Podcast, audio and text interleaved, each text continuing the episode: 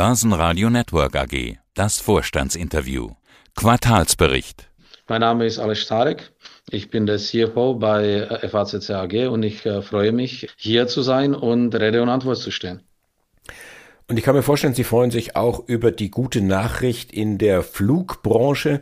Die ganze Welt fliegt wieder. Auch die Langstrecke hat sich erholt. Vielleicht noch nicht ganz, aber Schauen wir uns die Lufthansa an, die meldet Milliardengewinn im dritten Quartal. Auch Ryanair profitiert wieder von volleren Maschinen.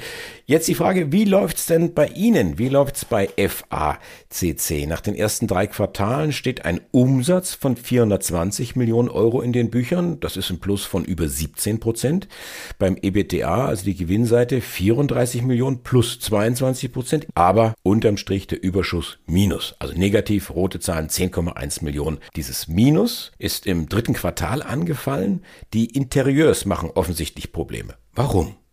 Ja, also zuerst würde ich mal auf den ersten Teil der Frage antworten. In der Tat, der Markt äh, erholt sich langsam. Das ist auch das, was wir erwartet haben, dass wir nach den zwei schwierigen Jahren langsam wieder nach oben gehen. Die Lust am Reisen ist nach wie vor da. Wir haben das auch kurzfristig letztes Jahr gesehen, um die Osterzeit, als dann äh, Spanien plötzlich in Deutschland zum Nicht-Risikoland erklärt wurde. Dann sind dann Millionen an Deutschen nach Mallorca geströmt. Und da sieht man schon, dass, äh, dass das Bedürfnis, das Reisen, das Bedürfnis seiner Mobilität weiterhin ungebrochen da ist. Wir sehen das aber nicht nur im privaten Reisebereich, wir sehen das auch im Geschäftsbereich, dass auch auf den interkontinentalen Routen die Businessklassen quasi ausgebucht sind, dass das auch wieder im geschäftlichen Verkehr geflogen wird. Also das sind alles erfreuliche Nachrichten. Es geht nach oben, geht dieses Jahr nach oben, es geht auch im nächsten Jahr weiter. Das übersetzt sich dann auch in die Produktion der Flugzeuge. Wir sehen das hauptsächlich bei den kleineren, bei den schmaleren Flugzeugen, bei dem A320 und bei dem 737 MAX dass da die Nachfrage da ist. Zum einen ist natürlich der Drang, die Flotte zu erneuern. Da ist jetzt gerade ein guter Zeitpunkt dafür und deswegen stehen da die Zeichen auch auf Wachstum. Was unsere Profitabilität angeht, was das EBIT angeht, ja, da sind wir positiv mit knapp fünf Millionen in den ersten drei Quartalen. Da war das dritte Quartal ein bisschen schwächer das war aber so erwartet, das haben wir auch so geplant. Bei uns ist das dritte Quartal traditionell etwas schwächer und wir holen dann immer im vierten Quartal auf. Das haben wir jetzt auch gesehen. Wenn man sich den Verlauf innerhalb des Quartals anschaut, da waren da schon die Zeichen, was das Volumen angeht, im September ganz gut. Da haben wir dann relativ viel Anlauf genommen, äh, gutes Momentum entwickelt und so gesehen äh, halten wir auch unsere Guidance, sowohl was den äh, Umsatz angeht, als auch was das Ergebnis angeht, aufrecht. Mhm. Der Gewinn nachsteuern, der ist negativ geworden. Das ist allerdings nur eine Bewertungsgeschichte und zwar geht es da um die Bewertung unserer Devisensicherungen die wir abgeschlossen haben, die weisen im Moment einen negativen Marktwert aus und dann daraus ergibt sich auch eine gewisse steuerliche Komponente und die zieht dann das Gewinn nachsteuern dann dementsprechend ins, ins Minus. Das ist aber ein reine Bewertungsthema, da ist kein Cash abgeflossen, da sind keine Verluste entstanden. So wie wir jetzt weitergehen, wird sich das Thema wieder normalisieren, aber das ist einfach nur aufgrund der exzessiven Bewegung im US-Dollar in den letzten Monaten dazu gekommen, dass halt äh, einfach in der Bewegung jetzt negative Marktwerte stehen. Das neue Werk in Kroatien, das soll ja auch noch weiter ausgebaut werden. Aber der Grund, warum Sie da hingegangen sind, ist, so habe ich es gelesen, Lohnkostenvorteile zu heben. Ist denn dieses Niveau dort in Kroatien tatsächlich so attraktiv? Immerhin bekommt ja Kroatien auch den Euro dann ab nächsten Jahr, ab 1.1.23.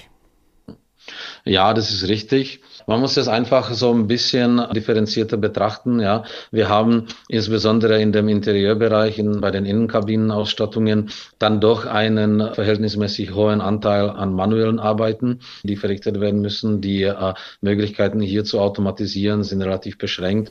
Wir haben uns bei der Auswahl haben uns die Sachen ganz genau angeschaut. Wir haben viele ost-südeuropäische Länder untersucht, haben uns Polen angeschaut, Slowakei, Tschechien, Ungarn, Rumänien Kroatien und haben gesehen, dass in Kroatien eigentlich tatsächlich das Lohnniveau vielleicht nicht so niedrig ist wie in Rumänien. Da ist es im Moment vielleicht noch niedriger. Allerdings sehen wir halt in Kroatien ein Phänomen, was zum Beispiel auch in Spanien zu beobachten ist, dass hier die Lohnsteigerungen nicht so dramatisch sind. Ja, das heißt, die Lohnkosteninflation ist relativ niedrig. Und äh, nachdem wir die Investitionen langfristig ausgelegt haben, war natürlich für uns wichtig, dass wir nicht nur heute gewisse Lohnkosten Kostenvorteile haben, sondern auch mittelfristig. Und deswegen sind wir nach Kroatien gegangen. Ob da jetzt die Euro-Umstellung das Bild signifikant verändert, ich glaube es nicht. Wie schätzen Sie denn Ihre Lage ein, also die Lage von FACC gerade in diesem Spannungsfeld Konjunktur, mögliche Rezession und den drängenden Themen der Ökologie, dass man ja fast ein schlechtes Gewissen haben muss, wenn man in ein Flugzeug steigt? Das hat mehrere Aspekte, ja. Da muss man vielleicht ein bisschen ausholen. Wie wir am Anfang gesagt haben, die Flugreiselust ist nach wie vor da. Das Bedürfnis der Menschen nach Reisen, nach Mobilität ist ungebrochen da. Jetzt äh, können wir darüber nachdenken, wie das jetzt kurzfristig aussehen wird und wie, wie die kurzfristigen wirtschaftlichen Entwicklungen vielleicht im nächsten Jahr sich dann auf das Reiseverhalten auswirken. Aber längerfristig sehe ich da den Trend weiterhin ungebrochen, ja. Man muss ja auch anschauen, der Anteil der Menschen, die bis jetzt geflogen sind, ist so verschwindend gering. Da sind noch so viele Leute da, die, die noch nie geflogen sind und die irgendwann mal auch in die Situation kommen, dass sie sich eine Flugreise leisten können. Und sobald sie da sind, werden sie natürlich dann auch sich eine Flugreise äh, leisten wollen. Ja, das ist insbesondere der chinesische Markt, das ist aber auch der indische Markt, die dann noch ein, ein sehr großes Potenzial haben. Das heißt, äh, langfristig sehe ich da in der Luftfahrt kein so großes Problem aus der Nachfragenseite. Man könnte das ja auch weiterdrehen. Man könnte ja fragen, dieses Streben nach CO2-freiem Fliegen, was bedeutet das für Sie? Ist das ein Risiko, eine Bedrohung des Geschäfts oder ist es sogar eine Chance?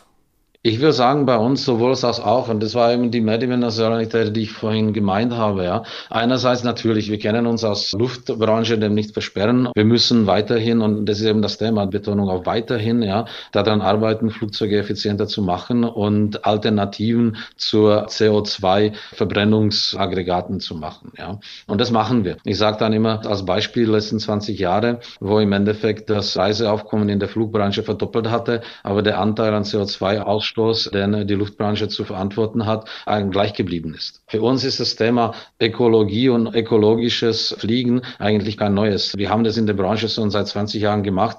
Wir waren vielleicht ein bisschen ungeschickt dabei, das dann auch entsprechend zu kommunizieren. Und dann diese Bestrebung und dann dieser Prozess, der, der sozusagen am Ende des Tages ein CO2-neutrales Fliegen zum Ziel hat, der läuft seit einigen Jahren und der wird jetzt auch in der Zukunft weiterlaufen. Für uns als FACC bringt das vielleicht sogar einen positiven Aspekt, weil unsere Produkte Produkte das Fliegen ja effizienter machen. Das ist ein Leichtbau. Wir machen die Flieger leichter. Damit wird auch der Kerosinverbrauch oder was auch immer wir dann am Ende des Tages an Sprit verbrauchen für das Fliegen dann dementsprechend weniger. Ich bin jetzt eigentlich dazu übergegangen, dass ich tatsächlich sage, wir machen das Fliegen grüner als FACC. Zumindest was den Verbrauch und Ausstoß an, an CO2 angeht. Mhm. Die ESG-Thematik, die jetzt diskutiert wird, die treibt natürlich auch die Airlines dazu, dass sie ihre Flotten erneuern und dass sie eben äh, neue, effizientere Flugzeuge Flugzeuge früher in Betrieb nehmen, als sie das vielleicht in der Vergangenheit gemacht haben. Das heißt, was wir auch hier erwarten ist, dass sozusagen die Lebenszyklen sich vielleicht verkürzen, dass neue, effizientere Flugzeuge schneller in Betrieb genommen werden, dass ältere Flugzeuge schneller aus dem Verkehr genommen werden, was uns natürlich dann auch einen gewissen Auftrieb gibt in Bezug auf den Markt. Wenn man das unter dem Strich sieht, dann sehe ich wahrscheinlich mehr Chancen als Risiken für uns. Ja. Trotzdem ist es ein Thema, das man konsequent weiter vorantreiben muss. Seit 2009 ist Ihr Kernaktionär AVIC dabei, die Chinesen. Wie wird sich denn die Zusammenarbeit mit China gestalten in Zukunft? Wir haben nicht nur unseren Aktionär als die chinesische Komponente in unserem Geschäft, sondern wir haben auch den Comac als einen unserer Kunden, der jetzt schon eine Plattform in der Produktion hat. Der Regionaljet äh, AJ21 fliegt ja und wir liefern fleißig unsere Innenausstattungen nach China.